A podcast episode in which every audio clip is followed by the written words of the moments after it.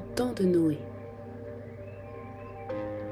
Après avoir longtemps réfléchi sur la nature de l'homme et de ce qui lui plaisait, Iblis trouva une ruse pour l'amener à commettre une faute sans se repentir. Quelle était cette ruse? Qu'allait-il inventer? Au lieu d'amener l'homme à désobéir, le diable allait inventer pour lui des actes qu'il prendrait pour des actes d'adoration, mais qui ne plairaient pas à Allah. Ainsi, l'homme se croyant sur le droit chemin ne penserait pas à se repentir. Écoute la suite de l'histoire. À cette époque, cinq grands hommes pieux, qui avaient une conduite exemplaire, moururent l'un après l'autre. Comme les gens furent très attristés par leur perte, le diable inspira aux chefs de la cité de leur élever des tombes et de construire les statues les représentant pour perpétuer leurs souvenirs. Quelque temps après, il leur insuffla l'idée d'aller prier Allah devant leurs statues pour que Dieu les entende mieux par leur intermédiaire. Une génération plus tard, le diable incita finalement les hommes à aller demander à ses saints d'appuyer leur demande auprès d'Allah, qui, à n'en pas douter, ne refuserait rien venant de leur part. Et c'est ainsi que l'association est apparue. Au lieu d'adorer Allah, Dieu, le Tout-Puissant, celui qui entend les prières de ses créatures et peut venir en aide, les hommes se mirent à adorer des idoles qui ne pouvaient ni accorder un bien, ni repousser un mal.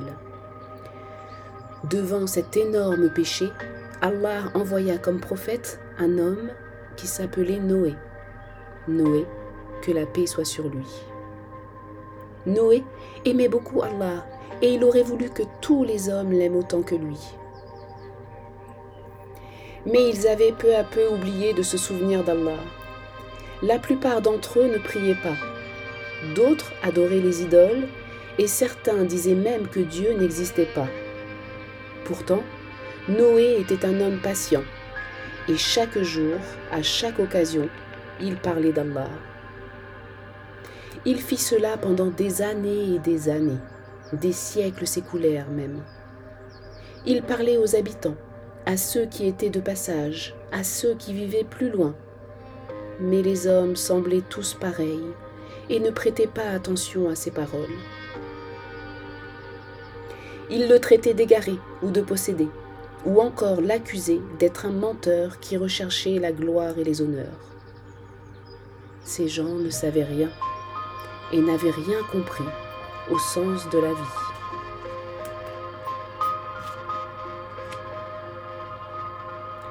Ils avaient des familles, des maisons, travaillaient pour manger ou être riches. C'était cela leur vie. Et que pouvait bien avoir là dans tout cela? S'exclamait-il. Mais c'est lui qui vous a créé, répétait Noé sans arrêt. C'est grâce à lui si vous êtes en bonne santé pour travailler, si votre terre reçoit la pluie et donne des légumes et des fruits. Ne voyez-vous pas? Ne comprenez-vous pas? Réfléchissez, et remerciez votre Seigneur. Mais ces hommes étaient comme des aveugles. Ils avaient oublié l'adoration depuis trop longtemps, et leur père aussi. C'était trop tard, Noé était si triste. De plus en plus, les hommes se moquaient de lui ou l'évitaient. Lorsqu'ils le rencontraient en chemin, ou que celui-ci entrait dans leur lieu de réunion pour leur parler, ils se couvraient la tête et mettaient leurs doigts dans les oreilles pour ne pas le voir ni l'entendre.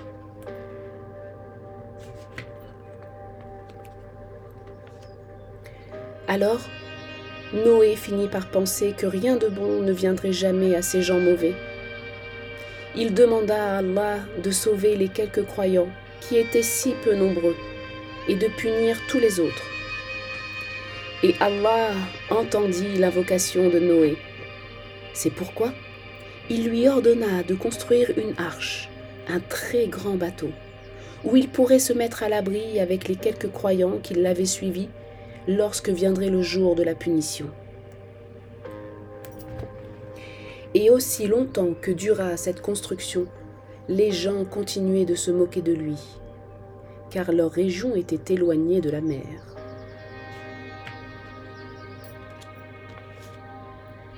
Lorsque l'heure du déluge arriva, Dieu ordonna à Noé Charge dans l'arche un couple de chaque espèce animale, ainsi que ta famille et ceux qui ont cru en toi. Noé chargea d'abord les animaux à l'étage inférieur, puis les oiseaux à l'étage supérieur, puis les gens à l'étage du milieu. Dès que Noé et les croyants montèrent dans l'arche, la pluie se mit à tomber, si fort et si longtemps que l'arche se mit à flotter. La terre entière fut recouverte par l'eau, même les plus hautes montagnes. Tous ceux qui ne croyaient pas en Dieu et qui avaient refusé de monter dans l'arche moururent noyés. Auraient-ils pu être sauvés? Non, car ils ne comprenaient pas qu'Allah, le Tout-Puissant, a tout créé et que tout dépendait de lui. Ils n'avaient pas peur d'Allah, ils ne le respectaient pas et ne l'adoraient pas non plus.